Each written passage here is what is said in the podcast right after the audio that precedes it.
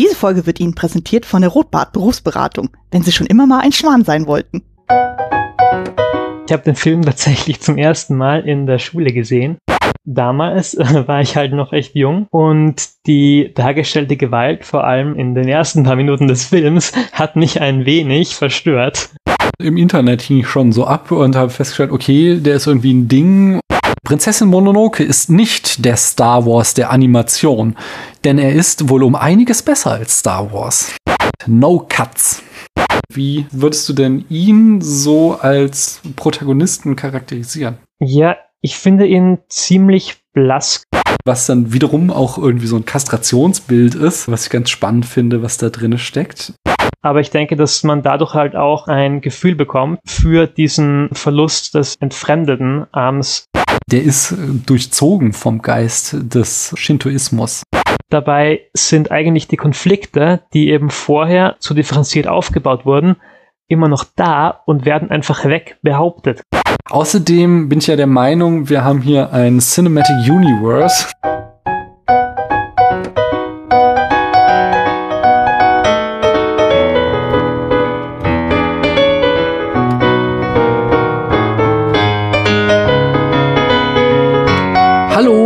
Spricht Daniel und es ist Japanuary. Der Monat lässt sich wie all diese Filmmonate irgendwie schwierig aussprechen, aber ich hoffe, ihr wisst alle, worum es geht. Es ist Januar. Ja, die Folge werde ich auf den letzten Drücker im Januar veröffentlichen. Das heißt, für euch ist wahrscheinlich schon February. aber vielleicht habt ihr ja trotzdem den Januar genutzt und ganz viele japanische Filme geguckt. Ich habe es gemacht. Stand jetzt, na, ich glaube, den, den siebten, ja, den achten schaue ich gerade. Acht soll man ja auch schaffen, wenn man sich da irgendeinen Zwang auferlegen will. Aber ich habe gerade so viel Bock drauf, dass ich vielleicht sogar noch mehr gucken werde. Ich habe ja noch ein paar Tage. Und vor allen Dingen für euch bedeutet das ja immer, dass wir über einen Miyazaki-Film hier sprechen. Äh, welcher das ist, das verrate ich noch nicht, denn ich mache das natürlich wieder nicht alleine, sondern ich spreche hier über schöne Filme mit interessanten Menschen. Und das mache ich doch heute auch wieder und frage, hallo du da drüben, wer bist denn du? Hallo, ja, ich bin die Lucy. Hallo Lucy, und woher aus diesem schönen Internet könnte man dich denn kennen? Ja, die Betonung liegt auf könnte. kennen tut mich wahrscheinlich kaum jemand, ähm, aber wenn doch, dann wahrscheinlich von Twitter, ähm, eventuell noch von Twitch oder aktuell allerdings ohne Vorname als ähm, Autorin von News of Movie Jones. Mhm, sehr schön. Ich sag mal, spätestens ab morgen, wenn die Leute die Folge gehört haben, dann werden sie bestimmt alle zu deinen Profilen rennen und noch mehr von dir wissen wollen. naja, mal sehen.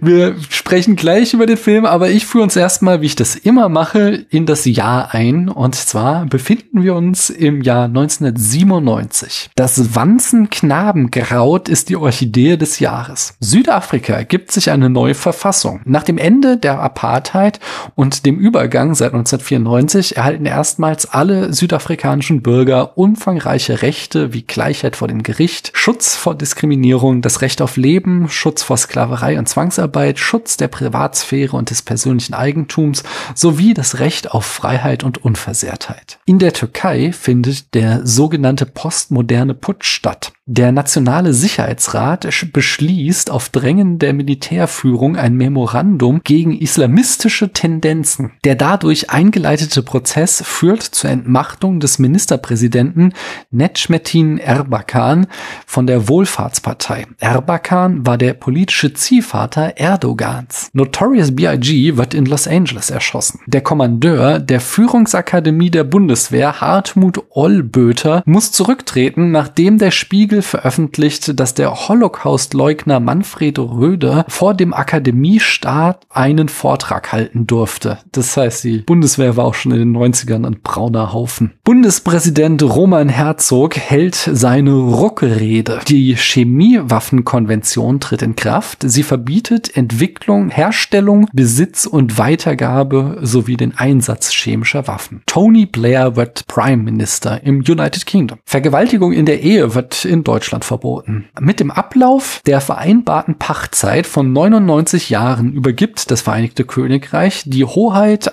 über Hongkong an die Volksrepublik China. Slobodan Milosevic wird zum Staatspräsidenten der Bundesrepublik Jugoslawien gewählt. In Indien wird mit Kocheli Raman Narayanan erstmals ein kastenloser Staatspräsident. In Kyoto findet eine internationale Klimakonferenz statt, auf der sich die Industrieländer verpflichten, ihre Treibhausgasemissionen zu senken. Mit der Asienkrise beginnt eine Finanz-, Währungs- und Wirtschaftskrise in Ost- und Südostasien. Die Sonde Pathfinder mit dem Mars Explorer Sojourner landet auf dem Mars. Harry Potter und der Stein der Weisen wird veröffentlicht. Gerard Jan van Blanderen beschädigt im Stedelijk Museum in Amsterdam das Gemälde Cathedra von Barnett Newman mit einem Messer schwer. Der gleiche Mann hatte bereits 1986 Newmans Werk Who's Afraid of Red, Yellow and Blue 3 zerstört und war zu fünf Monaten Gefängnis verurteilt worden. In einem Interview beschrieb er sich selbst als Künstler, der seinen eigenen Bilder aus Effektegründen zerreißt zerreiße und abstrakte Kunst hasse. Ich hasse nicht alle Kunst, ich hasse nur abstrakte Kunst und Realismus, sagte er. Und auch, dass er das Gefühl gehabt habe, dass das sein Zerreißen vor elf Jahren Red, Yellow und Blue 3 etwas hinzugefügt hatte. Und dass er wütend darüber war, dass das Gemälde restauriert worden war, wodurch seine Arbeit zunichte gemacht wurde. Tatsächlich sei er zum Stadic zurückgekehrt, um das Gemälde zu finden und erneut zuzuschlagen, aber stattdessen habe er Cathedra gefunden gefunden. Es ist äh, eine so obskure Geschichte, dass ich sie in dieser Ausführlichkeit wiedergegeben habe. Die zehnte Dokumenta findet statt. Der Spiegel wird 50 Jahre alt. Time to Say Goodbye von Sarah Brightman und Andrea Bocelli ist mit 13 Wochen an der Spitze der Charts der Hit des Jahres in Deutschland. Radiohead bringen OK Computer raus, Blur das gleichnamige Album, Wu-Tang Clan bringt Wu-Tang Forever heraus. Außerdem erscheinen Homogenic von Björk und Homework von Daft Punk. Der englische Patient von Saul Sands erhält den Oscar für den besten Film. Die laut Letterboxd meistgesehenen Filme des Jahres sind der Film Film, über den wir heute sprechen, Perfect Blue, Goodwill Hunting und Titanic. Mit einem Einspielergebnis von über zwei Milliarden Dollar ist Titanic auch der erfolgreichste Film des Jahres. Und damit löste in Japan den Film ab, über den wir sprechen, der kurz zuvor den Rekord für den meistgesehenen Film aufgestellt hatte. Prinzessin Mononoke. Lucy, ist denn Prinzessin Mononoke zu Recht so oft gesehen worden? Ich würde sagen, ja. Sehr schön. Und allgemein, wie findest du den Film und was ist denn so deine Geschichte damit? Ja, meine Geschichte damit ist ein wenig holprig, denn ich habe den Film tatsächlich zum ersten Mal in der Schule gesehen, mhm. im Unterricht Bildnerische Erziehung. Mhm. Und damals war ich halt noch echt jung und die dargestellte Gewalt, vor allem ähm, in den ersten paar Minuten des Films, hat mich ein wenig verstört. Deshalb habe ich den Film sehr lange Zeit eigentlich nicht mehr gesehen. Ich habe, bis ich ihn dann wieder gesehen habe, eigentlich fast alle anderen Miyazaki-Filme schon gesehen gehabt. Und ich glaube tatsächlich, dass ich ihn bis vor kurzem gar nie mehr komplett gesehen habe, aber ich habe mir auf jeden Fall irgendwann nochmal die zweite Hälfte angesehen weil in der Schule kamen wir, wie bei den meisten Filmen, die wir in der Schule gesehen haben, nicht bis ganz zum Ende. Mhm. Ja, äh, mittlerweile finde ich den Film ziemlich gut. Ich habe allerdings auch ein wenig Kritik anzubringen, aber dazu kommen wir dann noch. Hm. Ich sag's mal, also ich bin relativ spät erst auf Miyazaki überhaupt gestoßen und äh, habe dann irgendwann da war ich schon im Internet hing ich schon so ab und habe festgestellt, okay, der ist irgendwie ein Ding und äh, Anime hat mich lange Zeit nicht so richtig interessiert. Es war, ich hatte glaube ich nicht mal so dieses Vorteil, das ist für Kinder, weil ich hatte durchaus schon irgendwie Akira und andere Filme gesehen, die sich an ein erwachsenes Publikum richteten. Es war mehr so Zeichentrick. Ich schaue das so auch mit meinen Kindern hier Disney, aber oder Pixar, aber es ist jetzt auch nicht, wo ich mich irgendwie nach verzehre, sag ich mal. Aber dann habe ich halt, ich glaube, ich habe mit Nausicaa angefangen und äh, ja, war durchaus angetan und habe mir dann nicht alle, aber recht viele ähm, aus seiner Filmografie angeguckt und fand, äh, also neben Totoro, Totoro finde ich halt auch einfach herzallerliebst diesen Film. Das ist so mein Happy Place, den kann ich immer schauen und fühle mich glücklich. Aber der zweite Film, der mich äh, da mit am meisten begeistert hat, war Mononoke und ich würde es auch immer noch sagen, ähm, dass er mit Totoro mein Lieblingsfilm von Miyazaki ist. Also ich bin auch nicht hundertprozentig kritiklos, da würde ich auch am Ende noch ein bisschen was was bringen. Aber ich glaube, die Vorzüge und die äh, ja, Nachteile des Films, die bringen wir später. Eins noch, genau, ich habe in einem Text, ich habe mir leider vergessen rauszuschreiben, wo ich es gelesen habe, den schönen Satz gelesen. Prinzessin Mononoke ist nicht der Star Wars der Animation denn er ist wohl um einiges besser als Star Wars. das kann ich so unterschreiben. Aber bevor wir da tiefer einsteigen, bringe ich uns erstmal die Eckdaten. Wie ich schon sagte, wir befinden uns im Jahr 1997 und Regie führte Hayao Miyazaki. Aus seiner Filmografie, äh, ich spreche jedes Jahr über einen Film und da habe ich schon besprochen Nausicaa aus dem Tal der Winde von 1984, 86 Das Schloss im Himmel, Mein Nachbar Totoro 88, Kikis kleiner Lieferservice 89, Porco Rosso 92 und dann kommt die große Lücke, nämlich 97 kam dann erst Mononoke als nächster Film, über den wir heute sprechen. Du sagtest schon, ich weiß auch gar nicht mehr, ob es jetzt eben war oder äh, in der ersten Folge, das geht hier ineinander über, dass es ziemlich einmalig ist in seiner Filmografie. Man kann aber auch sagen, ähm, dass so, es gibt doch gewisse thematische Ähnlichkeiten mit Nausicaa. Es ist zumindest der Film, der ihm am ähnlichsten ist, würde ich sagen, aus der kompletten Filmografie. Mit dem ist am ehesten zu vergleichen. Auf jeden Fall, ja. Ja, das Drehbuch schrieb auch Miyazaki und zwar habe ich ähm, gelesen, dass er bereits in den 1970ern erste Skizzen angezeichnet hatte und sein allererster Entwurf war, dass Mononoke ein Mädchen ist, das mit einem Monster verheiratet ist und dann in den 90ern kehrte er eben zu dieser Idee zurück und schuf dann einen männlichen Protagonisten, Ashitaka. Er strich das Monster. in den Entwürfen sah das sehr ähnlich dem Katzenbus aus äh, Totoro, den er ja dann schon anderweitig verwendet hatte und beschloss, dass die Prinzessin selbst das Monster sein sollte. Äh, was ich auch noch spannend fand, ist, dass das englischsprachige Dialogdrehbuch ähm, schrieb damals Neil Gaiman, der zu dem Zeitpunkt noch relativ unbekannt war, zumindest noch nicht der Star, der er heute ist. Und ja, wurde aber engagiert, um da das Drehbuch zu schreiben. Die Produktion führte wie immer Toshio Suzuki, äh, Mitbegründer des Studio Ghibli, der auch auch alle weiteren Miyazaki-Filme produziert hat. Außerdem Ghost in the Shell 2 2004, Die Legende der Prinzessin Kaguya 2013, Erinnerung an Mani 2014 und Die rote Schildkröte 2016, um nur eine Auswahl mal zu nennen. Auch in der Kamera ist es die Stammbesetzung Atsushi Okui. Der hat auch alle weiteren Miyazaki-Filme gedreht, genauso wie Stimme des Herzens 95 und Erinnerung an Mani 2014. Und auch im Schnitt haben wir die Stammbesetzung Takeshi Seyama. Neben den Miyazaki-Filmen bis das wandelnde Schloss hat er alle äh, Miyazaki-Filme geschnitten. Äh, zudem auch Akira, die letzten Glühwürmchen, Stimme des Herzens und Paprika. Und in der Musik auch alter bekannter Joe Hishaishi. Der hat auch alles von Miyazaki komponiert und unglaublich viel mehr. Er hat, ich glaube, 120 Credits in der IMDb von Filmen, wo er die Musik zugemacht hat. Äh, und die Musik hier finde ich auch absolut toll. Also den Soundtrack kann ich mir tatsächlich auch sehr, sehr gut immer wieder anhören, weil ich, äh, ich finde, das macht sehr viel von diesem Epos-Charakter des Films aus, diese Musik. Schließlich haben wir auch noch die Art Direction, nehme ich ja immer mit bei Animationsfilmen. Da ist unter anderem äh, Satoshi Koruda zu nennen. Der hat auch die Art Direction gemacht oder war zumindest im Art Department bei Akira, Ghost in the Shell 2 und Stimme des Herzens. Aber ja, wie kein anderer hat hier halt vor allem Dingen Miyazaki den Film geprägt.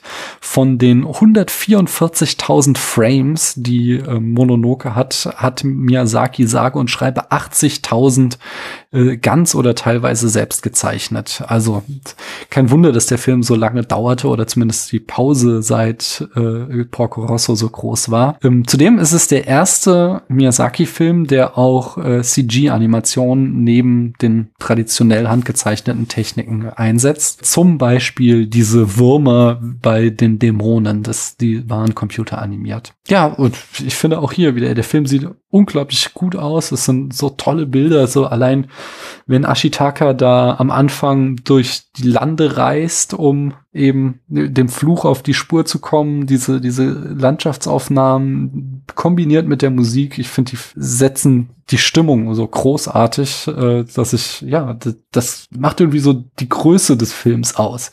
Oder siehst du das anders, Lucy? Nein, das sehe ich ganz und gar nicht anders. Hm. Schließlich bringe ich uns noch das Budget. Ähm, da haben wir ein 21 Millionen hat der Film gekostet, war damit für einen Animationsfilm schon äh, sehr, sehr teuer. Also für die damalige Zeit und äh, äh, Japan, sag ich mal. Ich habe jetzt nicht im Kopf, was Disney-Filme in der Zeit gekostet haben, aber äh, das war schon auf jeden Fall ein Anime-Blockbuster hier. Hat sich aber auf jeden Fall gelohnt, denn er hat umgerechnet 196,7 Millionen Dollar wieder eingespielt. Der Film wurde in Japan von 12 Millionen Menschen im Kino gesehen. Das heißt, dass ungefähr jeder zehnte Japaner und jede zehnte Japanerin äh, damals im Kino war, um den Film zu gucken. Und es war zudem äh, der erste Film von Ghibli seit Nausicaa, der wieder international vertrieben wurde.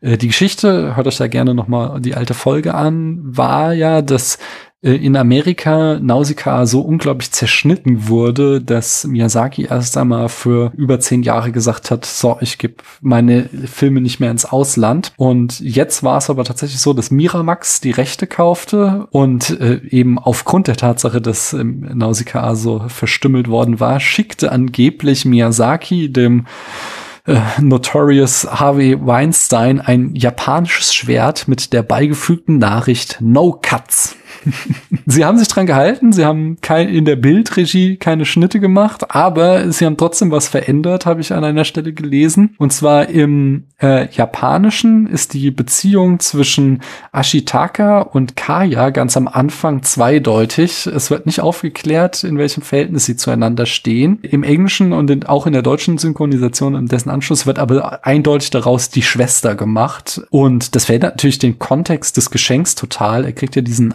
Glasdolch von ihr geschenkt, diesen Umhänger, von dem er auch noch sagt, dass sie den nur ihrer wahren Liebe schenken darf.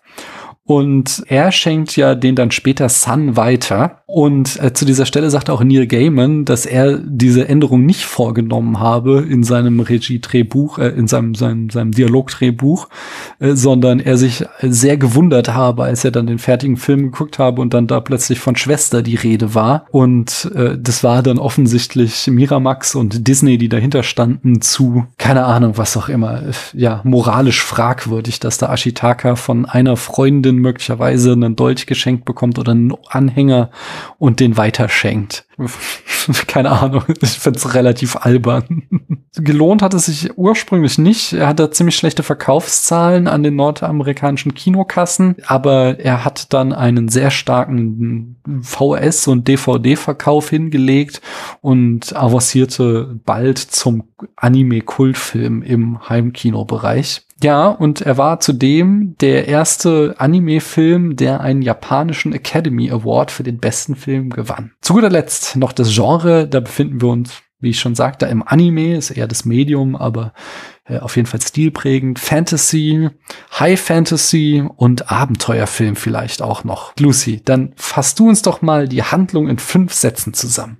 Ja, also, ich glaube, es sind nur vier Sätze, dafür vier recht lange. Okay. Prinzessin Mononoke handelt nicht von einer Prinzessin namens Mononoke, sondern von einem Prinz, spezifisch dem letzten Prinz eines Emishi-Stammes, der im Kampf mit einem Dämonen von dessen Fluch befallen wird. Ashitaka, so heißt er, reist daraufhin in Richtung Westen, um herauszufinden, was den Dämonen in Rage versetzte und um nach eigenen Worten einen Blick frei von Hass auf die Geschehnisse dort zu werfen. Dadurch gerät er in einen Kampf Mensch gegen Natur hinein, als er auf ein Dorf stößt, in dem eine herrische Frau namens Eboshi Eisen abbaut und sich dafür mit den Kräften der Natur anlegt. Ihre härteste Widersacherin ist ein Mädchen namens San, das als, sagen wir mal, Pseudo-Wölfin mit den Waldgöttern lebt. Ja, sehr schön. Dann kommen wir doch mal zum Eingemachten. Und zwar, wie erzählt der Film seine Geschichte? Da würde ich gern mit der ersten Szene beginnen. Sag uns doch mal, Lucy, wie fängt denn der Film an? Ja, der Film fängt interessanterweise in Bezug auf das, was du schon angedeutet hast, je nach Fassung auf etwas unterschiedliche Weisen an. Mhm. Und zwar sehen wir einerseits mal, also da es, wie du sagtest, keine Cuts gibt, ähm, in jeder Fassung erstmal ähm, einen Establishing Shot über einen Wald. Mhm. Allerdings ist in der japanischen Version da nur ein ganz kurzer Text drüber geschrieben, darüber, dass halt eben früher alles von Wäldern bedeckt war, in denen eben die Waldgötter leben, während in der englischen Version das als Voice-Over gesagt wird und dann noch durch ein paar mehr Sätze ergänzt wird, wo dann auch noch weiter die Welt ausformuliert und auch von Menschen geredet wird und so, was halt vor allem, weil das nämlich über eine Kamerafahrt nach unten basiert, schon einen, finde ich, recht großen Eingriff in den Film darstellt. Mhm. Inwiefern einen großen Eingriff? Magst du das noch ein bisschen weiter ausführen? Na, einerseits wird eben durch das Voice-Over, das in Japanischen ja gar nicht drinnen ist, eine zusätzliche auditive Ebene hinzugefügt. Mhm. Und zum anderen wird halt, wie gesagt, diese Welt deutlich mehr ausformuliert und die japanische Fassung ist da im Vergleich viel minimalistischer. Mhm. Also wir werden quasi schon so, so geprimed auf das, was wir jetzt gleich sehen werden, stärker als im Original.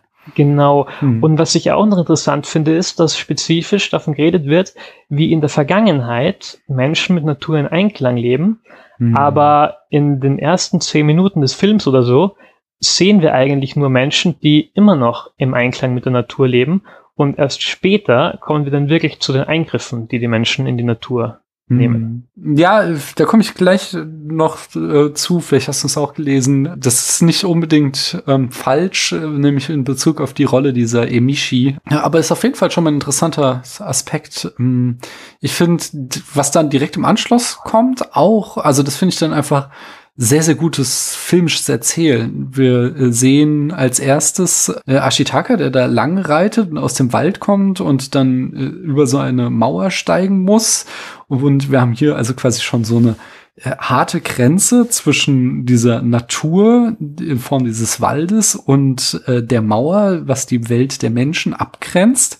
Ähm, dann begegnet er diesen Kindern, die ihm berichten, dass dieser Ausguck was gesehen hat. Da habe ich dann auch tatsächlich mal auf äh, Deutsch, auf Englisch und auf die Untertitel geschaltet. Äh, in Englisch, sowohl auditiv als auch in den Untertiteln, sagen sie da, ähm, etwas im Wald stimmt nicht. Im Deutschen wird es übersetzt mit etwas in den Bergen stimmt nicht. Ich kann kein Japanisch, ah. deswegen weiß ich nicht, wie es in den Original ist. Ich finde ja hier, wenn es etwas im, äh, etwas im Wald stimmt nicht gesagt wird, ist es auch schon mal so eine richtig schöne epische Vorausdeutung auf das, was noch passieren wird.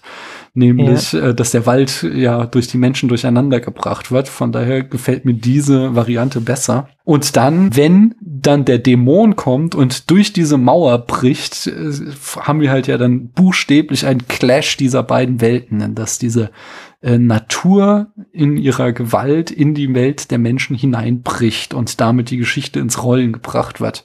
Ähm, ja, und das finde ich einfach so insgesamt einen sehr schönen Auf Anfang. Auch, dass man sofort im Film drin ist. Also der hält sich nicht unglaublich lange auf mit Exposition. Es gibt dann so anschließend, wenn diese Gespräch bei der Seherin ist, so ein bisschen Exposition. Aber das hat mich so zum Beispiel bei Nausicaa äh, hingegen sehr, sehr stark damals gestört. Und auch bei anderen Miyazaki-Filmen kommt es öfter mal, dass er sehr, sehr viel irgendwie in Dialog versucht zu erklären, wo ich mir immer wünsche, vertrau doch mehr deinen Bildern. Und das passiert hier eben gar nicht, sondern wir werden direkt in die Geschichte reingeschmissen und uns wird anvertraut, wir werden das schon irgendwie mitkriegen und verstehen, worum es hier geht. Ja, dazu hätte ich noch eine kleine Anmerkung. Ja, und zwar, ähm, das ist mir zugegebenermaßen gerade erst jetzt gekommen, nachdem du ja ähm, erwähnt hast, dass die Würmer, äh, dieses Dämonen CGI animiert sind, mhm. ähm, muss man ja bei äh, deiner Deutung des Dämonen, der durch diese Mauer quasi äh, zu den Menschen eindringt, als die Natur, ja auch bereits etwas sehr, sehr Unnatürliches hat, eben mhm. durch diese Bewegungen der Würmer, die halt eben als CGI eine wirklich technologisch weitere Entwicklung sind, die sich quasi weiter von der Natur wegbewegt, als natürlich das Handgezeichnete. Mhm. Und dazu kommt natürlich auch diese generelle eher unnatürliche Optik, die dieses Wesen hat wo natürlich äh, man jetzt daran denken muss, was später in diesem Wesen gefunden wird. Also es ist von Anfang an nicht nur die Natur. Hm. Das ist ein sehr cooler Gedanke, weil in dem ganzen Film ja auch immer so eine Verhandlung aufgemacht wird zwischen Tradition und äh, ja, traditionellen Lebensweisen und Moderne. Und der Film sich ja, äh, also er sagt ja schon irgendwie so, wir haben so ein bisschen die Harmonie mit der Welt, äh, Natur verloren und müssen die wiederfinden. Aber er verdammt ja auch nicht mit Bausch und Bogen das moderne Leben der Menschen, sondern eben, ja, er versucht ja diesen Harmonieweg wiederherzustellen. Also das, das halt als äh, die Lösung darzustellen. Das CGI als modernes Mittel da reinzubringen, ist ja auch etwas, also Miyazaki hat sich ja dem nicht verschlossen. Das heißt, er war ja da auch wieder irgendwie äh, der, der Fortschritt zugewandt ähm, und benutzt es aber zugleich als etwas, was irgendwie etwas sehr Negatives in diesem Film darstellt. Äh, was, äh, ich weiß nicht, ich kann das nicht richtig fassen, aber ich finde, es macht irgendwie eine schöne Spannung auf. Oder wie siehst du das? Ja, ich sehe das recht ähnlich. Also, wie gesagt, finde ich halt generell eben diesen Aspekt sehr interessant, dass, dass sich zwischen Natur und Mensch halt ständig diese eigenen kleinen Fraktionen herausbilden mhm und diese eigenen kleinen Kriege, was ja wirklich, also, also jeder, jede Seite hat eigentlich mindestens drei Fraktionen, die alle auf eine gewisse Weise gegeneinander sind. Und es kommt quasi niemals wirklich ein einheitlicher Kampf Mensch gegen Natur raus und dadurch eben auch keine Seite. Hm. Magst du uns mal die Fraktionen sagen, die du da ausmachen kannst? Ja, also die Fraktionen auf Seiten der Tiere sind eben zum Beispiel der Stamm der Wölfe mhm. und der Stamm der Affen. Mhm die äh, eindeutig gegeneinander agieren. Und dann noch der Stamm der Wildschweine, der auch wieder seine ganz eigene Agenda verfolgt. Mhm. Auf der Seite der Menschen ist das eben einerseits ähm, diese Eisenhütte, wo das Eisen abgebaut wird. Mhm. Dann gibt's da ähm, die Samurai, mhm. die halt äh, Krieg gegen diese Eisenhütte führen. Und dann gibt's noch diesen ähm, Mönch Chigo, glaube ich, ja, mhm. der am Anfang eher als eine Art weiser Mentor etabliert wird, kommt mir vor, und sich dann aber mehr so in eine opportunistisch-kapitalistische Richtung entwickelt. Hm. Ist er denn eine andere Fraktion als die ähm, Samurai? Ich dachte, die irgendwie zusammengefasst. Also er ist ja auch, er will ja diesen, äh, den Kopf des Waldgottes will er ja dem, dem König, dem Kaiser bringen.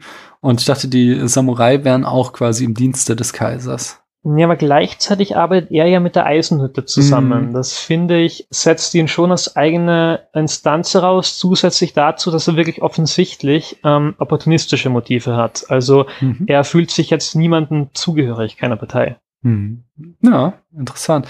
Äh, schließlich haben wir ja noch Ashitaka als ähm, Vertreter der Emishi, der hier auch noch mit reinkommt. Ja, den würde ich tatsächlich als komplett unparteiisch beschreiben, zumindest mhm. anfangs. Ja, ja, dann, dann lass uns doch mal hier bei ihm, bei Ashitaka weitermachen. Wie würdest du denn ihn so als Protagonisten charakterisieren? Ja, ich finde ihn ziemlich blass charakterisiert. Mhm. Also, ich, ich, mir kommt es vor, er soll offensichtlich eine Projektionsfläche bieten. Entweder für die Zuschauerschaft, die eben auch sich selber eine Meinung bilden muss zu diesem Konflikt und der deshalb durch ihn nichts vorgegeben wird. Oder eventuell, und da will ich jetzt natürlich niemandem das unterstellen, vor allem wenn wir später dann wahrscheinlich noch zum Thema der Frauenbilder kommen, das du angesprochen hast, eventuell vielleicht als eine kleine Wunscherfüllung des Regisseurs, aber wie gesagt, das ist oh. nur etwas, was statistisch vielleicht öfter mal bei männlichen Hauptcharakteren in von Männern geschriebenen Filmen der Fall ist, aber wo ich jetzt nicht irgendwie Miyazaki irgendwas nahelegen will. Also okay. ja. Da bin ich gespannt. Äh, ja, lass, lass uns erstmal äh, Sun und Eboshi noch machen und dann lass uns da gleich aber auch mal in die verschiedenen Rollen reinspringen, weil das finde ich jetzt sehr spannend. Wie würdest ja. du Sun charakterisieren? Ja, Sun ist, glaube ich, die komplexeste äh, Figur. Also, also sagen wir so, zum Charakterisieren die undurchschaubarste, mhm. weil sie halt wirklich eben einerseits optisch natürlich als Mensch dargestellt wird, mhm. aber dieses Abstraktionslevel durch die Kleidung und die Maske hat und man ihr halt wirklich, denke ich, ich finde persönlich nicht so sehr die Wolfsrolle abkauft, der Film es vielleicht will, weil er andeutet, dass sie von Anfang an unter den Wölfen aufgewachsen ist, aber die man halt natürlich auch absolut gar nicht den Menschen zuordnen kann. Aber ich glaube, dass da halt auch eine gewisse Voreingenommenheit natürlich durch dieses Aufwachsen mit den Wölfen besteht und die Figur, ja, man, man kann da, glaube ich, sehr viel psychologisch analysieren, aber da bin ich, glaube ich, nicht ganz die richtige Ansprechperson dafür. Wie gesagt, ist die schwerste Figur, finde ich. Mhm. Zu guter Letzt haben wir noch Eboshi. Hast du da auch noch 5 Cent? Ja, also Eboshi, äh, wie, wie ich in der anderen Folge schon andeute, ähm, finde ich, verkörpert halt zum einen Kapitalismus und Industrialisierung in gewissem Maße. Wobei natürlich interessant ist, dass sie, obwohl sie sehr stark wie eine Art Villenrolle aufgebaut ist, mhm. natürlich sehr, sehr nachvollziehbare Motive auf ihrer Seite hat, wie man eben dann mit diesen Leprakranken sieht, die es halt bei sich aufnimmt. Was ich auch etwas kritisch betrachten würde natürlich, wenn man halt bedenkt, dass die im Prinzip einfach nur äh, für sie ihre Arbeiten machen, die sie halt niemand anderem geben kann. Aber ja, ich finde, sie, sie ist eine würdige Darstellung äh, für diese menschliche Komponente eben im Mensch gegen Natur-Thema. Aber der Film stellt das ja nicht so dar, als würde sie die in irgendeiner Form ausnutzen, sondern der Film zeichnet das ja durchaus positiv, dass sie eben hier Ausgestoßenen ein Zuhause gegeben hat. Genau, aber das finde ich vielleicht eben als Leser nicht ganz weit genug greifend. Also es gibt ja auch in echt zum Beispiel so Firmen, die sich jetzt irgendwie äh, groß auf die Kappe schreiben, ähm, ja, wir stellen äh, ganz viele körperlich beeinträchtigte Personen ein und so und die, die sich damit halt dann präsentieren, was natürlich nicht der Fall ist, weil sie die eben ähm, ja gewissermaßen in ihrer separaten Hütte hat und nicht viel Kontakt mit den anderen zulässt. Aber auch das ist halt wirklich eine Sache, die ich nicht ganz unkritisch betrachten würde. Es ist, es ist natürlich schwer, da wirklich auf den grünen Zweig zu kommen. Hm. Ich glaube, der, der, Film zeichnet das schon tatsächlich äh, positiver. Also insgesamt möchte ich erstmal ähm, zu allen drei Charakteren sagen, äh, es ist sehr spannend, dass sie alles, ähm, alle drei ausgestoßen sind. Ähm, Ashitaka muss sein Dorf verlassen. Er kriegt am Anfang gesagt, er darf nie wieder zurückkehren, weil er eben diesen Fluch auf sich geladen hat. Sun wurde ähm, von ihren Eltern hier, der Wolfs Wolfsgöttin geopfert. Die, und die Wolfsgöttin hat sie dann aus Mitleid aufgenommen. Und Eboshi ist halt äh, quasi, hat so eine, eine selbstgewählte Exil-Community, wo sie erst einmal auch in einem damals, heute auch immer noch sehr patriarchalen Japan eine Führungsrolle an, einnimmt als Frau und wo sie aber auch so eine ähm, Community der Ausgegrenzten gebildet hat, wo sie ja sexuell ausgebeutete Frauen, also Sexworkerinnen, eine Alternative anbietet, indem sie sie da aus der ähm, Sexsklaverei offensichtlich freikauft äh, und äh, dann den, die Leprakranken auch aufnimmt. Und dazu muss also man den Kontext sehen auch, dass halt Lepra eine hochgradig stigmatisierte Krankheit in Japan war, selbst noch zu der Zeit, als der Film hier entstanden ist. Und zwar war es so, dass, dass das erst 18, also 1897 auf einer Konferenz überhaupt erstmal sogenannte Leprosorien eingerichtet wurden, äh, was damals ein enormer Fortschritt war. Davor waren Lepra-Kranke einfach ausgestoßen und mussten irgendwie äh, als äh, Obdachlose übers Land ziehen und sehen, wo sie bleiben. Dann wurden solche gewissermaßen Heime eingerichtet, wo sie halt äh, leben konnten. Aber ähm, das war auch nur so eine graduelle Verbesserung, denn die äh, diese Leprosorien wurden dann sehr schnell zu zu Gefängnissen, wo die halt einfach weggesperrt wurden, oben zumindest vorgeschoben als Vorbeugungsmaßnahme, dass sich das nicht weiter ausbreitet, obwohl man äh, wohl sehr leicht mit wenigen Schutzvorkehrungen äh, verhindern kann, sich an Lepra anzustecken, wurden sie halt einfach äh, weggesperrt. Und dieser Zustand äh, endete tatsächlich erst 1996, ähm, obwohl schon lange medizinische Behandlungsmethoden existierten, wurden erst 1996 äh, durch eine Gesetzesänderung das Gesetz zur Lepra-Prävention aufgehoben. Also, das heißt, wenn jetzt hier also Eboshi mit Leberkranken umgeht und ihnen eine Arbeit bietet und mit ihnen verkehrt, auch wenn sie getrennt leben von dem Rest ihres Dorfes, ist es äh, trotzdem etwas, was im Kontext der japanischen Gesellschaft und dieser enormen Stigmatisierung und dem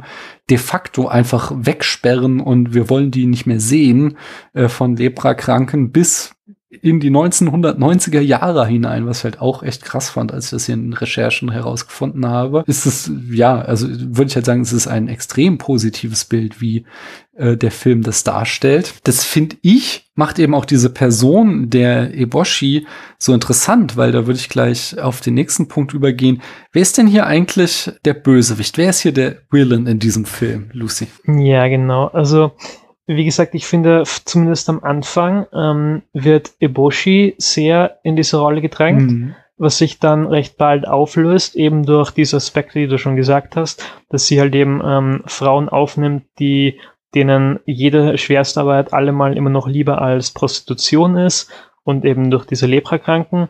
Und man merkt halt auch wirklich, dass sie wirklich angewiesen ist auf diese Eisenproduktion, um dieses Dorf erhalten zu können. Dazu zum Ende natürlich noch mehr. Und ansonsten würde ich sagen, dass man Chigo ähm, später im Film als Antagonisten bezeichnen kann. Hm, wer war Shigo nochmal? Äh, Habe ich den Namen jetzt wieder falsch gemacht? Nee, nee, oder das war ja. Ist, ist nur meine allgemeine Unfähigkeit, mir Namen zu merken.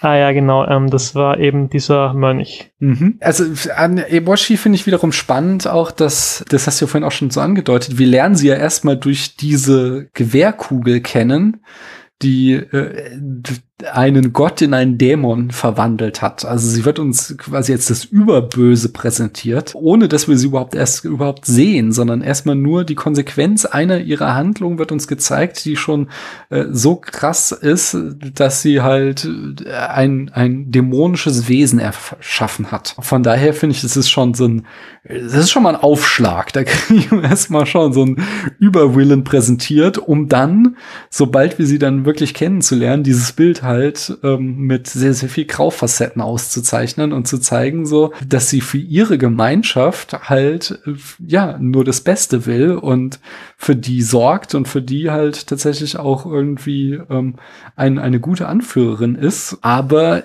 eben dabei zu einseitig agiert. Und sie ist so der Willen für den Wald, aber sie, äh, aber aber die Gute für für ihr Dorf, wobei ich da auch durchaus diese kapitalistischen Aspekte, die du schon betont hast, sehe und auch das andere, dass sie so ein, sie hat so einen nietzscheanischen Willen zur Macht immer mal wieder so. Sie redet davon, dass das Waffen sind, mit denen sie die ganze Welt beherrschen kann und wie die Waffen gebaut werden müssen, damit auch ihre Frauen sie verwenden können. Also sie scheint da schon das auch ziemlich geil zu finden. Das ist für sie nicht nur irgendwie so ein Mittel zum Zweck, sondern diese Waffen, die sind ja schon irgendwie wichtig. Und das zeigt sich ja auch dann im, im großen Finale, wenn sie ja äh, trotz aller äh, Versuche von Ashitaka, das zu verhindern, da den Waldgott erschießt und ihm den Kopf abschießt, wofür sie dann wiederum ja äh, bestraft wird damit, dass sie ihren Arm verliert. Das heißt, sie sie kann dann, wird zukünftig auch keine Waffen mehr äh, bedienen können, was dann wiederum auch irgendwie so ein Kastrationsbild ist, was ich ganz spannend finde, was da drinne steckt. Ich möchte aber zudem auch noch bringen, dass äh, Sun ja auch äh, sowas Willenhaftes hat. Also sie ist ja auch nicht irgendwie unsere strahlende Heldin, sondern sie hat ja auch sehr böse und eben auch durch diese dämonische Erscheinung, die sie hat, so Aspekte an sich. Oder wie siehst du das? Ja, absolut. Mir fällt es allerdings schwer, sie so wie eigentlich alle Hauptseite der Natur, wie zum Beispiel auch ähm, diesen zweiten Wildschweingott, der dann später auftaucht, mhm. der auch eine eher antagonistische Rolle erfüllt, wirklich als Willens zu sehen, weil da ja eben sehr viel dieser, dieses Grundkonzept von einer Kraft der Natur quasi ähm, drüber schwebt, so wie zum Beispiel auch der Waldgott am Ende, den man jetzt eher mit einer Flutwelle oder so vergleichen könnte. Mhm. Und deshalb fällt es mir da schwerer, eine wirkliche Agency herzustellen. Hm. Ich glaube, ähm, tatsächlich haben, äh, und das war auch was, worauf Christiane mich nochmal aufmerksam gemacht hat, alle Charaktere haben gute und schlechte Eigenschaften hier. Also hier wird niemand als äh, komplett gut dargestellt. Man könnte ja sogar sagen, am ehesten noch Ashitaka, aber der hat ja, ja, auch diesen dämonischen Arm, der ihm öfter mal durchgeht, wo er dann diese brutalen Szenen hat, dass er halt Leuten die Köpfe abschießt oder die Arme abschlägt, ähm, wo er halt selbst auch sich nicht beherrschen kann und düstere Seiten in sich hat. Das heißt, wir kriegen hier durch die Bank weg äh, eigentlich niemanden als nur böse oder nur gut gezeigt, sondern alle sind sehr, sehr angenehm facettenreich. Ich würde sagen, dass es ähm, eine gewisse Parallele vielleicht zu ziehen gibt ähm, zwischen Ashitaka und Eboshi, mhm. eben durch diesen Armverlust, der ja ähm, bei Eboshi erfolgt. Mhm. Und dadurch, dass eben ähm, Eboshi tatsächlich ihren Arm verliert und bei Ashitaka das ja in gewisser Hinsicht angedeutet wird durch diesen besessenen Arm, mhm. der halt immer wieder sein Eigenleben hat und nicht mehr wirklich zu ihm gehört, was halt auch im Schnitt direkt zu einem Shot gecuttet wird, wo eben eine Person tatsächlich durch ihn ihre Arme verliert und man auch deren Reaktion halt noch im Shot drin sieht. Also die, die halt so ein bisschen goofy ist erstmal, also nicht wirklich der Ernsthaftigkeit des Armeverlierens noch entsprechend. Aber ich denke, dass man dadurch halt auch ein Gefühl bekommt für diesen Verlust des entfremdeten Arms von Ashitaka. Ashitaka mhm. ja. ja, nice interessant. Parallele habe ich jetzt auch so noch gar nicht gezogen, aber da hast du vollkommen recht. Hast du Lieblingsszenen? Ja, müsste jetzt überlegen, weil das fällt mir bei dem Film tatsächlich etwas schwerer als bei anderen Miyazaki-Filmen. Also, also ich würde sagen, dass ich den Film als recht einheitlich wahrnehme. Insofern, dass es halt keine wesentlichen Höhen und Tiefen für mich gibt. Aber ich würde jetzt als Lieblingsszene vielleicht den ähm, ersten Gang durch den äh, Wald beschreiben.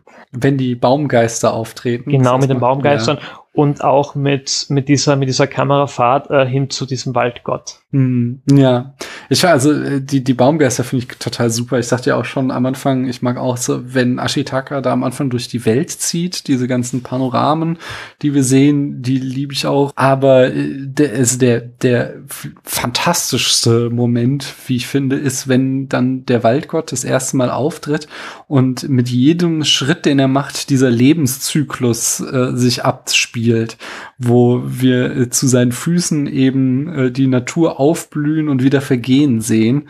Äh, also das ist in einer solchen Detailreichtum und in einer solchen Fantasie, wie das gemacht wurde, ist das nahezu einmalig, finde ich. Ja, also ich finde gar keine Worte. Das finde ich so unglaublich großartig, wie diese, wie, wie dieser Waldgott da präsentiert wird und also die, die Bilder, die uns da gezeigt werden, die sind wirklich, wirklich toll. Ja, zu der Szene würde mich tatsächlich eine Meinung von interessieren. Mhm. Und zwar ist ja da dieser kleine Ast, mhm. der über dem, ich glaube, ich glaube nicht, nicht toten, aber halt fast toten äh, Ashitaka, Ashitaka da, ja. der da halt steht. An den kommt der Waldgott ja heran. Mhm. Und dann verstirbt der Ast. Während ja die anderen Sachen, die um ihn herum verstorben sind, ja erst durch ihn entstanden und dann direkt gestorben sind. Mhm. Und würdest du das so sagen, dass der Waldgott quasi den, ähm, die Lebensenergie des Astes an Ashitaka abgegeben hat? Hm, also das wird, der Ast ist ja auch so eine Art Opfer, das Sun gebracht hat. Also ähm, Sun hat diesen Ast am Anfang äh, vom Festland abgeschnitten und dann da auf der Insel oberhalb des Kopfes von Ashitaka in den Boden gesteckt.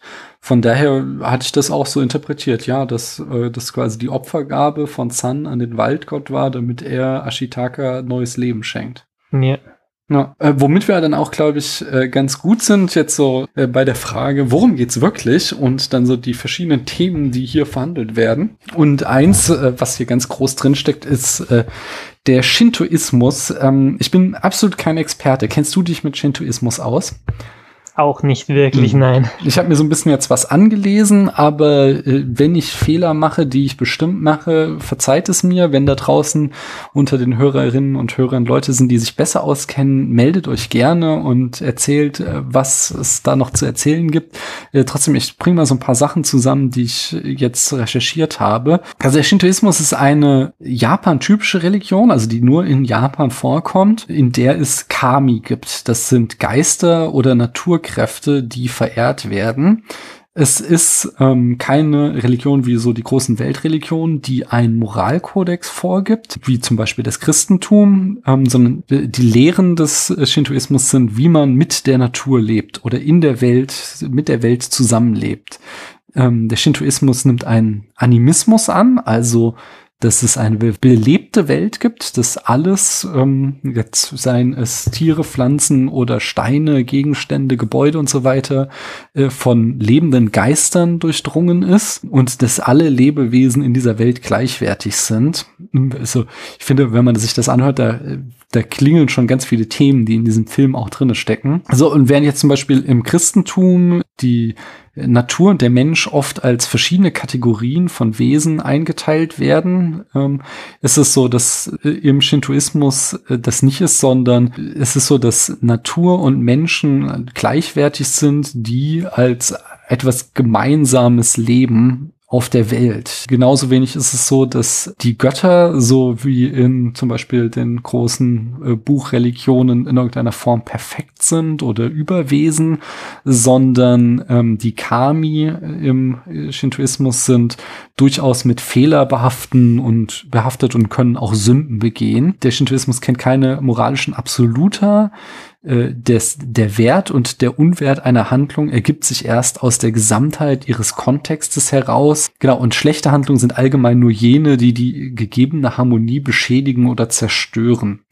Äh, ferner ist Reinheit ein erstrebenswerter Zustand äh, und Beschmutzung äh, etwas, was abgelehnt wird, äh, sei es nun physische oder spirituelle Beschmutzung und äh, der man durch Reinigungsrituale äh, entgegenwirken kann. Ja, ich glaube, das können wir, äh, da kann ich es jetzt erstmal bei belassen, denn das sind ja alles Themen, die hier aufpass, auftauchen. Wie ich ja schon sagte, es gibt keine Figur, die nur gut ist oder nur böse, sondern alle haben diese Aspekte an sich. Die große Botschaft am Ende des Films ist, dass wir in Harmonie miteinander leben sollen, Mensch und Natur. Und auch äh, dieser Aspekt der Reinigung und Verschmutzung spielt ja immer wieder eine Rolle. Also äh, wenn die Waldgötter verflucht sind, äh, durch eine Eisenkugel, eine äh, Piste, Gewehrkugel verschmutzt sind, dann verwandeln sie sich in Dämonen und es werden in dem Film auch ständig äh, Reinigungsrituale in diesem Waldteich durchgeführt. Ähm, also der ist durchzogen vom Geist des Shintoismus. Hast du da noch was hinzuzufügen, Lucy? Ja, nicht wirklich eigentlich. Vielleicht höchstens noch eben auch diese gleichzeitige Verbundenheit und aber eben doch Trennung der Fraktionen innerhalb der Natur vor allem. Aber mhm. ja, sonst habe ich dazu, glaube ich, nicht mehr zu sagen. Okay. Was hier auch noch drinne steckt, und das ist jetzt das, was ich vorhin sagte, was spannend ist bei diesem Voice-Over, den es im Deutschen gibt, im Gegensatz zum Japanischen. Ich habe ihn in der Vergangenheit schon auf Deutsch geguckt, aber jetzt habe ich ihn auf Japanisch mit deutschen Untertiteln gesehen. Und da, da habe ich den Voice-Over entsprechend nicht gehört. Jedenfalls, Ashitaka gehört ja zu den Emishi, wie du schon sagtest, oder auch heutzutage sagt man auch ESO.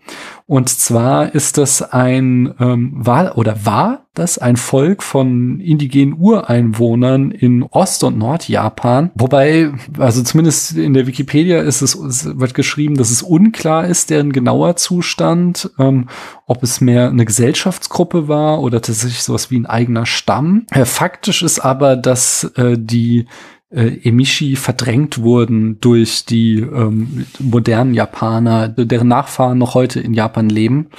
Und ähm, dass das eben das ist, was am Anfang dieses Films angedeutet wird, dass äh, hier die Emishi als ein Volk gekennzeichnet werden, das noch in Harmonie mit der Natur lebt und äh, das aber immer weiter auf dem Rückzug ist und nur noch, äh, es wird ja auch gesagt, dass Ashitaka der letzte der Emishi ist, der letzte Prinz der Emishi, also sie sind äh, im auf Aussterben begriffen, während die Vorfahren der modernen Japaner da reinkommen und denen halt diese Harmonie mit der Natur komplett abgeht und die die Natur am Ausbeuten sind und da äh, ja entsprechend auf einem ganz anderen Trip, sag ich mal. Das macht Miyazaki ja nicht nur aus Interesse irgendwie an einer geschichtlichen äh, Epoche, wo ich auch gelesen habe, dass da so verschiedene geschichtliche Epochen auch so ein bisschen zusammengewürfelt werden, wie es ihm gerade passt, sondern es ist, er macht es eher als Parabel auf, würde ich sagen, als Analogie auf die Situation Japans nach dem Zweiten Weltkrieg, wo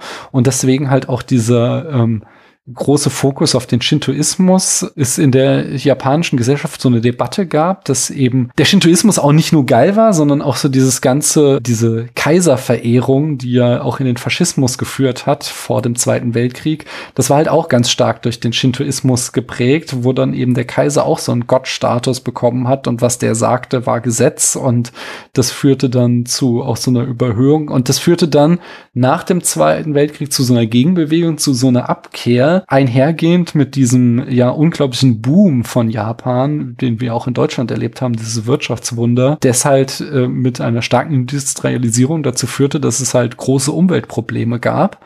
Und Miyazaki überträgt eben diesen Konflikt auf ein historisches Setting, dass wir einerseits haben äh, so eine Modernisierungsbewegung in Japan, unter der die Natur leidet, und er andererseits sagt, ähm, es ist auch so ein Irrweg, dass wir von diesem Shintoismus abgekommen sind und wir müssen wieder zurückfinden, dass wir zur Harmonie mit der Natur zurückfinden.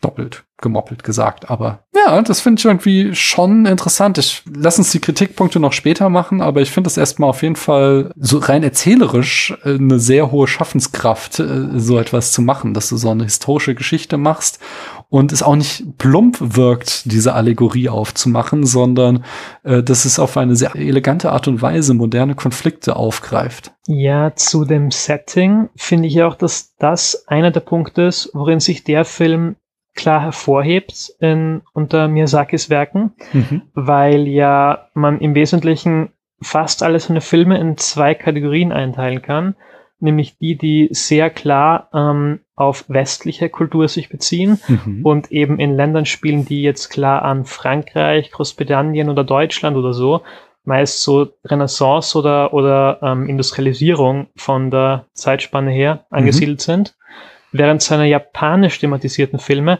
meistens in der Gegenwart spielen. Und da ist Prinzessin Mononoke oder halt nicht unbedingt in der Gegenwart, aber zumindest im 20. Jahrhundert frühestens. Und da ist Prinzessin Mononoke ein bisschen eine Ausnahme. Ja, ja, stimmt eigentlich. Das zentrale Thema hier ist ähm, Naturschutz. Ich glaube, da, äh, hm. da gibt's keine zwei Meinungen und eben die Frage, ob und wie Mensch und Natur in Harmonie miteinander leben müssen. Gibt's da noch irgendwas, was wir bisher nicht erwähnt haben, irgendeinen Aspekt, wo wir da noch tiefer drauf eingehen können? Ja, ich glaube, mir fällt erstmal nichts ein. Ich meine, ich würde noch sagen, dass auf Seiten des Hauptprotagonisten eigentlich, glaube ich, kein, kein Lernvorgang erfolgt. Äh, bei Ashitaka jetzt meinst du? Ja, genau. Meinst du jetzt nicht so im Sinne eines klassischen Charakterbogens, dass der irgendwie am Punkt A anfängt und am Punkt B dann, äh, nachdem er sein Abenteuer durchlebt hat, hat er was dazugelernt und dann kommt er da heraus? Genau, das würde ich nämlich nicht sagen, eben mhm. weil er ja von Anfang an von einem Stamm kommt, der den Zustand, der dann am Ende erreicht wird, quasi eigentlich schon hatte. Mhm. Also er, er ist quasi eher ein bisschen eine, eine treibende Kraft auf dem Weg dahin. Und man, man würde das jetzt vielleicht, wenn man jetzt äh, aus westlicher Rezension herangeht, ihn als eine, eine Western-Figur oder so bezeichnen, eine Art äh, einsamen Cowboy, der halt kommt und uns und, und zu, zur Verbesserung der Situation beiträgt und eventuell wieder geht. Das ist natürlich am Ende nicht wirklich der Fall. Mhm. Ähm, aber dazu ist auch zu sagen, dass diese Figur eben durch Clint Eastwood oder eben für eine Handvoll Dollar ja auch von äh, eben Jojimbo, also einem mhm. Samurai-Film wiederum übernommen wurde. Mhm. Das ist interessant, weil lass uns das mal eine klitzkleine, dann kommen wir gerne gleich so auf die ganzen, also auf die Frauenrollen und damit aber auch auf das Männlichkeitsbild, was hier äh, präsentiert wird. Da möchte ich gerne noch gleich ganz ausführlich.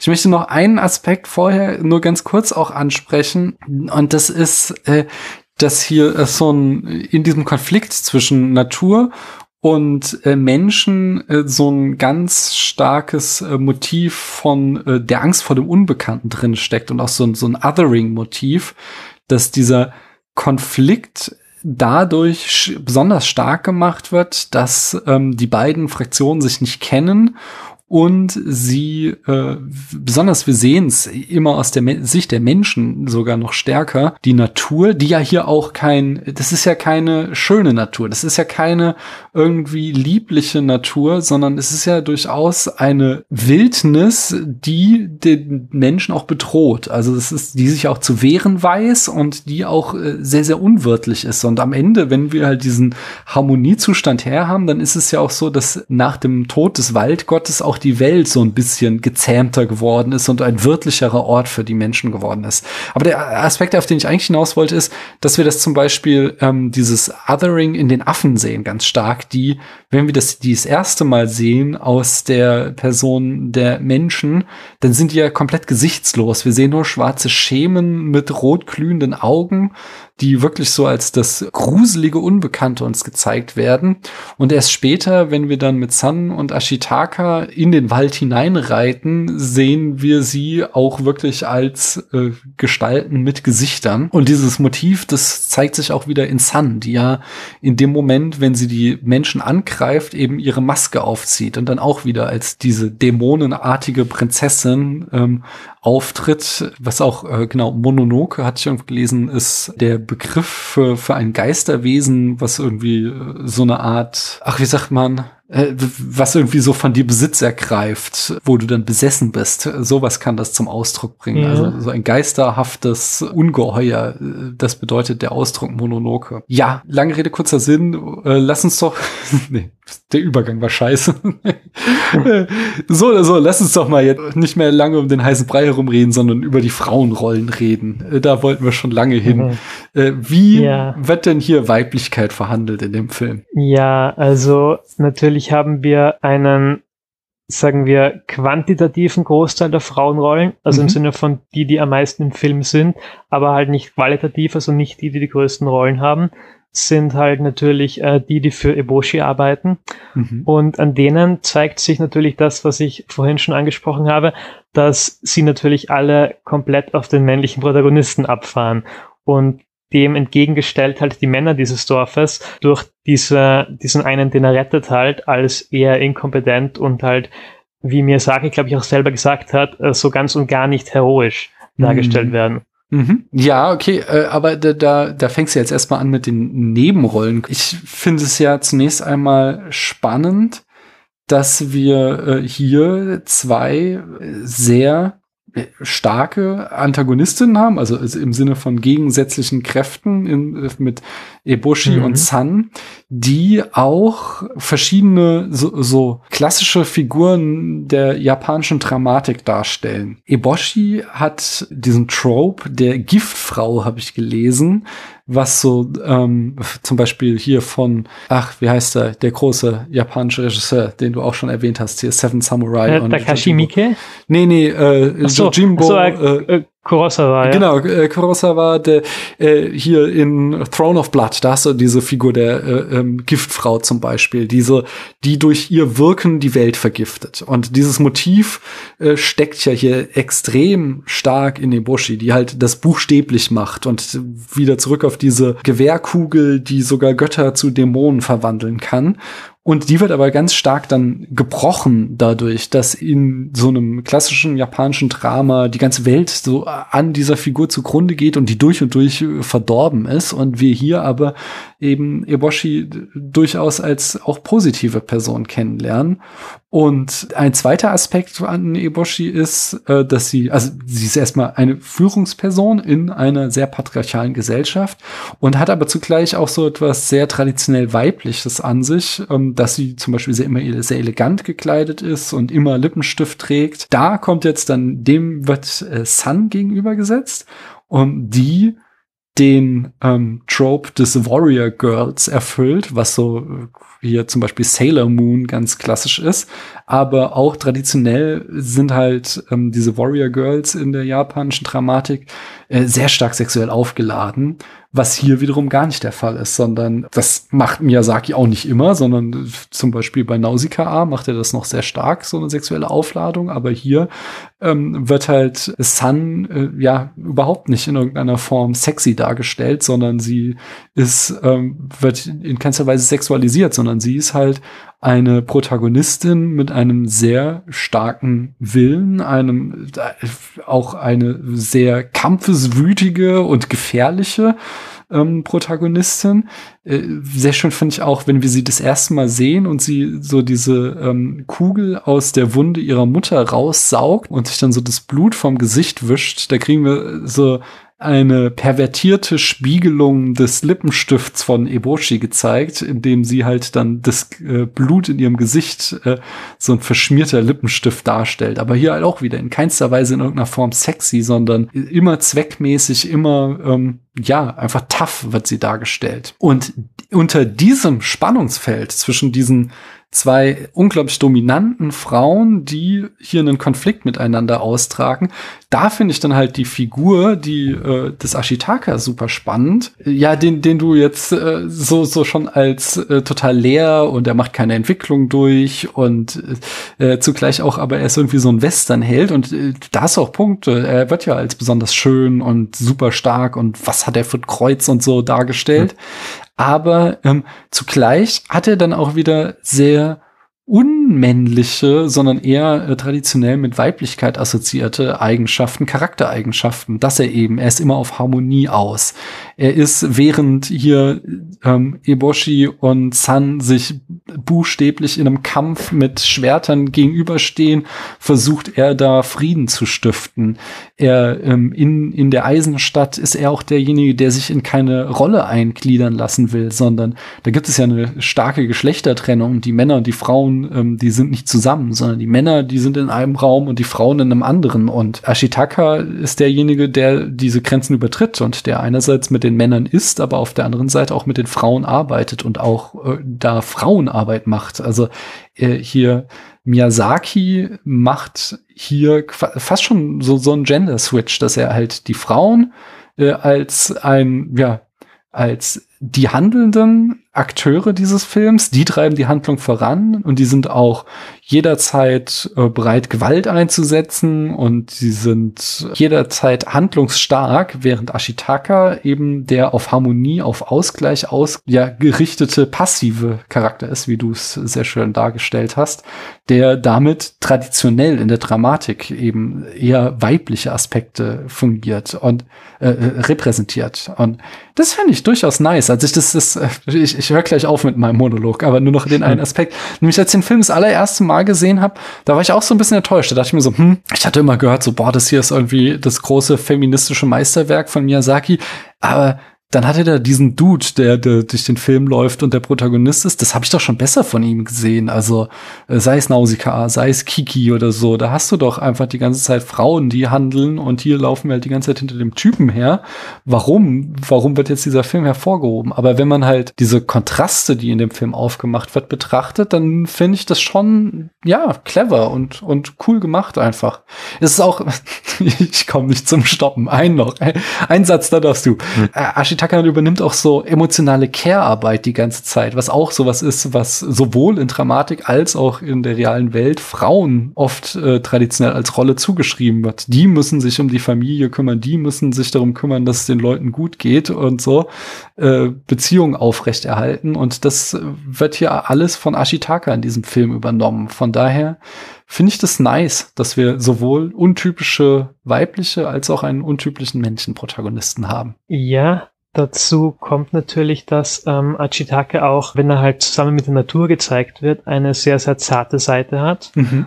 und halt wirklich sich da sehr reinfühlen kann, was man jetzt auch wieder eher weiblich, also als weibliches Attribut beschreiben würde. Und die ähm, carende Seite eben zeigt sich eben dadurch, wie er halt diese zwei Männer rettet, was er eben auch nicht, nicht irgendwie im Kampf macht oder so, sondern halt wirklich eher ähm, er fischt sie einfach raus, er verarztet sie und bringt sie halt durch diesen Wald, mhm. eben auch wieder durch seinen Umgang mit der Natur. Dazu muss ich noch eine Sache sagen, und zwar, ich kann mich an einen Satz erinnern, aus dem ersten Mal, wie ich diesen Film geschaut habe, den ich allerdings jetzt bei den zwei Malen, die ich in der Vorbereitung auf diese Folge geschaut habe, nicht mehr wiedergefunden habe und das irritiert mich, weil ich glaube nicht, dass ich ihn übersehen haben könnte, weil er tatsächlich drin war. Und zwar habe ich in Erinnerung, dass irgendwann im Film gesagt wird, er hat zwar zwei Menschen getötet, aber er hat auch zwei Menschen gerettet. Und ich habe diesen Satz im Film nicht mehr gefunden. Kann Und dieses. Retten wäre dann eben, weil das kann man ja auf jeden Fall so sehen, dass er, dass das ein Ausgleich ist. Dieses Retten kann man ja dann auch wieder als eine eher nicht so klassische männliche Seite sehen, die halt als Ausgleich zu eben dieser kämpferischen Natur von der früheren Szene dann Hm. funktioniert. Zumal unmittelbar zuvor ja Eboshi noch gesagt hat, so, für die können wir nichts mehr tun, lass die liegen, die sind verloren. Ähm, Genau. Sie halt wieder die, Per- die harte ist. Das er jetzt auch nicht irgendwie macht, weil sie unmenschlich ist, sondern weil sie halt wieder den Schutz ihrer ganzen Gemeinschaft im Blick hat und die lieber sicher nach Hause bringen will und deswegen da die zwei opfert. Aber ähm, Ashitaka dann halt die rettet. Ja, hast du dazu noch einen Aspekt zu diesen, äh, wie zum Beispiel, wie, wie findest du denn, wie werden denn die beiden Frauen dargestellt? Ja, ähm, also ich finde jetzt vor allem Eboshi ist jetzt nicht ganz die klassische Frauenfigur. Mhm. Bei Sun bin ich mir nicht mehr so ganz sicher, gerade in Bezug zu eben Ashitaka, weil sie halt eben auch durch sein Zureden, vor allem auch, dass sie ihn am Ende umarmt und so, halt umgestimmt wird und das schon gewissermaßen so inszeniert wird, dass sie ihm halt verfällt, kommt mir vor. Nee, da würde ich eher wieder diesen Harmonieaspekt sehen. Ich würde das nicht als Ja. verfallen. Das ist auch das Ende, das ist ja auch ziemlich wholesome, so, dass die halt, es ist eben am Ende kein Disney Happy End, dass die Prinzessin und der Prinz und dann lebten sie zufrieden und glücklich bis in alle Zeiten, sondern sie trennen sich ja. Also er sagt, ich bleib hier bei den Menschen, du gehst zurück in den Wald und wir können uns ja hin und wieder mal sehen. Aber sie sind halt am Ende nicht irgendwie ein Paar, was zumindest irgendwie, also wenn überhaupt, dann haben sie eine Fernbeziehung, wenn man das so Ja. sehen will. Aber äh, es ist eben kein ähm, romantisches Happy End, was wir da am Ende haben. Von daher würde ich es nicht als Verfallen sehen, tatsächlich. Im Vergleich zu das Schloss im Himmel zum Beispiel ist es ja auch so, dass beide Figuren, finde ich, sehr klar so etabliert werden, als würden sie ein Paar werden, Mhm. aber im Endeffekt wirklich nichts in die Richtung explizit passiert. Hm. Ja, ja. Ja, und ich finde, sie sind auch jederzeit so gleichberechtigt. Also mal rettet die eine den anderen und dann wieder umgekehrt. Und äh, so hat sich da in deren Beziehung ist da halt auch nie irgendwie, ja, wieder, wenn ich es mit der klassischen Disney-Dramaturgie vergleiche, wo dann halt wir ja diese Grimmschen Märchen haben, wo dann die, die Prinzessin irgendwann Damsel in Distress ist und der Prinz muss kommen und sie retten so eine Situation haben wir halt hier nie, sondern die kommen sich immer wieder gegenseitig zu Hilfe. Stimmt. Hm. Aber, also ich zumindest kann sagen, ich bin ein großer Fan des Films. Ich finde ihn toll, aber wir hatten ja am Anfang im Vorgespräch auch gesagt, wir haben auch ein paar Kritikpunkte. Ja. Magst du da mal rausrücken? Was gefällt dir nicht so gut an dem ja, Film? ich kann mir schon denken, dass das die gleichen sein werden. Also eben einerseits so angesprochene kleine, wie halt eben die, diese Frauenfiguren, die alle äh, auf den Protagonisten abfahren. Hm. Ähm, aber ein wirklich größerer Kritikpunkt am Film ist halt natürlich für mich ganz eindeutig, dass am Ende einfach so getan wird, als wäre das Problem irgendwie gelöst. Dabei sind eigentlich die Konflikte, die eben vorher zu differenziert aufgebaut wurden, immer noch da und werden einfach weg behauptet quasi. Hm. Also am Ende sitzt der Eboshi da ähm, in diesem in dieser verfallenen von Pflanzen erwachsenen Eisenhütte und sagt: So, wir bauen jetzt ein Dorf auf, aber diesmal gut. Und da frage ich mich: Ja, wie denn? Hm. Weil sie hatte ja, wie gesagt, gute Gründe, das Eisen abzubauen. Und die sind jetzt nicht alle einfach verflogen, nur weil ein Waldgott äh, fast die Welt zerstört hätte. Also ich denke da auch ein bisschen an dieses eine Zitat von Slavoj Zizek zu ähm, V wie Vendetta. Er hat irgendwie gemeint, glaube ich, er, er würde seine eigene Mutter verkaufen, um zu sehen, wie es dann nachher weitergeht, nachdem diese Revolution passiert ist. Hm. Und das sehe ich hier irgendwie auch so. Also ich sehe nicht, wie Eboshi dieses Dorf jetzt nach ihren Aussagen aber diesmal gut aufbauen will. Hm. Ja, da hatte ich auch eine hier mit Christiane eine harte Diskussion, äh, Ja. weil, weil- weil ich habe deine Position auch vertreten. Äh, denn guter Punkt, den Christiane hatte, war, sie, sie kann ja einfach mal aufhören, auf die Aff- Affen zu schießen und die Aufforstung wieder zulassen. So, okay, wir bauen das Eisen ab, aber im Anschluss äh, forsten wir den Wald wieder auf. Äh, mein Punkt ist halt dann auch, dass es nicht weit genug gedacht ist, weil, was du ja auch immer wieder klar gemacht hast, hier steckt ja schon eine kapitalistische Verwertungslogik drinne. Und selbst wenn jetzt Eboshi diejenige ist, die geheilt ist und die, die bekehrt ist und versteht, dass wir mit Harmonie in der Natur leben müssen und jetzt irgendwie einen ähm, naturfreundlichen Abbau von äh, Eisenerz unternimmt, dann kommt halt morgen der nächste, baut daneben seine Eisenhütte und macht das alles nicht und gewinnt dann dadurch äh, kapitalistisch den Vorteil, dass er halt geringere Kosten hat bei der Herstellung seiner Waffen und dadurch sie verdrängt aus dem Markt und dann seinerseits wieder die Natur kaputt macht. Also das ist in der Tat genau der gleiche Punkt, den ich auch habe, dass dieses sehr harmonische Ende, ja, dass es nach dem Happy End halt weitergeht. Und ich finde deine Formulierung mhm. eben sehr schön mit, dass die die, was, was sagt sie, sie werden wegbehauptet, die Konflikte. genau. Ja, das ist, das trifft es sehr gut. ich finde, also, das andere ist, was ich dachte auch beim Gucken, was damit zusammenhängt, auch so, dass alles auch sehr stark auf der Oberfläche liegt. Es ist jetzt so kein Film, wo ich so, ich, klar habe ich jetzt irgendwie beim Lesen noch einiges gelernt darüber, aber es ist jetzt nicht so, dass ich dachte, boah, jetzt habe ich diesen einen Text gelesen, der hat mir die Augen geöffnet, dass da noch ein Aspekt drinne steckt, den, an den ich überhaupt noch nie gedacht habe sondern ähm, es ist jetzt kein Film, der irgendwie mit seiner Botschaft hinterm Berg hält, sondern der, der ist schon on the nose, was er sagen will, was gut und richtig ist. Ähm, da habe ich auch an einer Stelle, äh, das finde ich gelesen, da geht, finde ich aber geht die Kritik wieder zu weit, dass Filme generell immer unvoreingenommen sein sollten und dich als Zuschauerin selbst die Entscheidung fällen lassen sollte, was jetzt moralisch gut und was nicht ist. Und da würde der Film dadurch, dass er sich halt eindeutig positioniert, deswegen schlecht sein. Ähm, wie siehst du das? Findest du, Filme dürfen so eine klare Message haben und findest du, dieser Film übertreibt das oder äh, macht er das noch richtig? Hat er dann noch die richtige Balance? Ja, ich meine, das ist sowas, was jetzt Michael Haneke sagen würde. So quasi, äh, hm. Film soll nur den Zuseher zum Nachdenken bringen und, und nicht selbst vermitteln, finde find ich nicht so sinnvoll weil, weil Filme halt politisch sind und, und dadurch eben immer wirklich aktiv etwas vermittelt wird. Das kann man gar nicht nicht machen. Mhm. Ähm, und ich finde, es kann auch solche Filme geben, die das tun, vor allem, wenn es wie Prinzessin Mononoke nicht ein klares Feindbild gibt oder so, gegen das man vorgeht, sondern die Botschaft vermittelt wird, aber halt auf einer Basis, wo wirklich alle Parteien, wie du gesagt hast, nicht eindeutig gut oder böse sind, sondern wirklich nachvollziehbar sind. Mhm. Na, Finde ich gut. Finde ich sehr spannend. Ist auch ein sehr, sehr gutes Argument mit dieses so, ähm, selbst wenn du es versuchen würdest, äh, etwas neutral darzustellen, es wird dir ja nie gelingen, sondern das ist, ja. selbst das würde ja politisch werden. Ja, nice. Hast du inhaltlich noch was, was du gerne vortragen möchtest, was wir nicht vergessen dürfen? Nein, ich glaube, ich habe alles gesagt. Hm, ich hätte noch zwei Referenzen. Ähm, yeah. Das eine ist, das hast du auch schon mal so angedeutet mit den Western.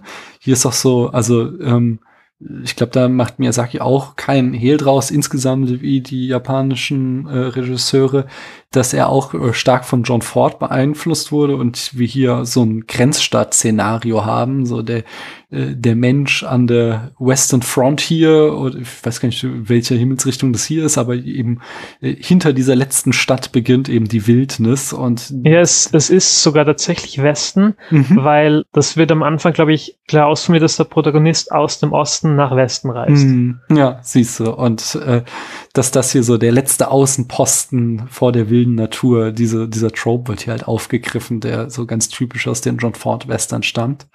Außerdem bin ich ja der Meinung, wir haben hier ein Cinematic Universe, dass dieses am Ende äh, Eboshi den Arm verliert und dieses Motiv der ähm, Antagonistin, die nur einen Arm hat, äh, war ja bereits in Nausicaa äh, und äh, taucht dann später, jetzt nicht mehr Miyazaki, aber in Mad Max Fury Road wieder auf. Von daher, hm. ich glaube, alle drei Filme, die haben auch alle was mit Umweltthematik zu tun, die spielen, glaube ich, alle in der gleichen Welt. Könnte sein. noch etwas zu der Western-Thematik. Ja. Ähm, mir fällt jetzt noch ein, dass ein Äquivalent zum Westen ja in Japan eher der Norden in Form der Insel Hokkaido wäre oder eine mhm. Halbinsel, glaube ich, weil das ja der letzte Teil des japanischen Mainlands ist, der dann quasi noch erschlossen wurde.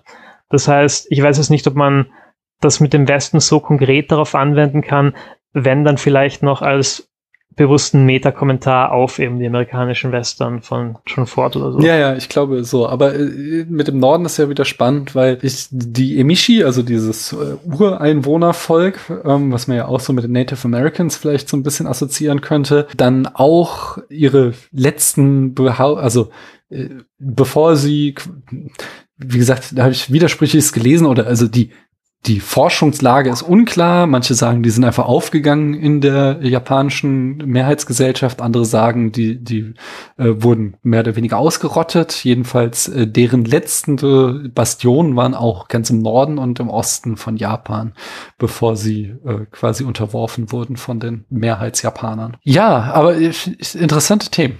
Es gibt dann doch sehr, sehr viel, was man in diesem Film entdecken kann. Hm, abschließend lasse ich hier, wenn die Leute möchten, den Film mal bewerten auf eine Skala von 1 bis 100 Punkte. Hast du dazu Lust? Ähm, ja, gerne. Also ich habe den Film natürlich ähm, auf Filmseiten, wo ich angemeldet bin, mhm. bewertet. Ich glaube auf Letterbox nicht, aber auf Moviepilot. Mhm.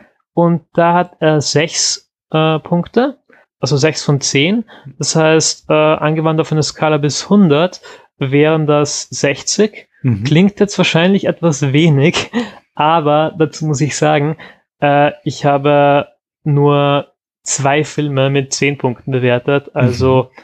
meine Skala ist ziemlich zentral ausgelegt. Okay. Von mir kriegt er wesentlich mehr. Ich, wie gesagt, er gehört schon zu meinen liebsten Miyazaki-Filmen und damit auch, äh, ja, kratzt so an meinen Lieblingsfilm. Ich habe so ein wow. paar Kritikpunkte am Ende gebracht, aber ich gehe trotzdem ganz, ganz hoch und zwar, sag ich mal, 92 Punkte.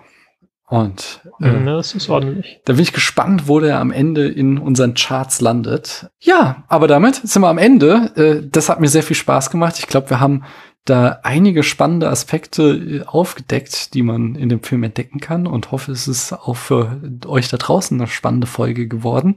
Lucy, sag uns doch noch mal, wenn wir noch mehr von dir hören oder lesen wollen, wo können wir uns da informieren? Ja, also am ersten geht man da, glaube ich, auf Twitter unter Lucy unterstrich K unterstrich Yokash und dort sind auch Links zu eben Letterbox oder Twitch zu finden. Super. Ich danke dir, dass du hier warst. Und an dieser Stelle bleibt mir nicht mehr zu sagen, als ich danke allen, dass ihr bis hierhin zugehört habt.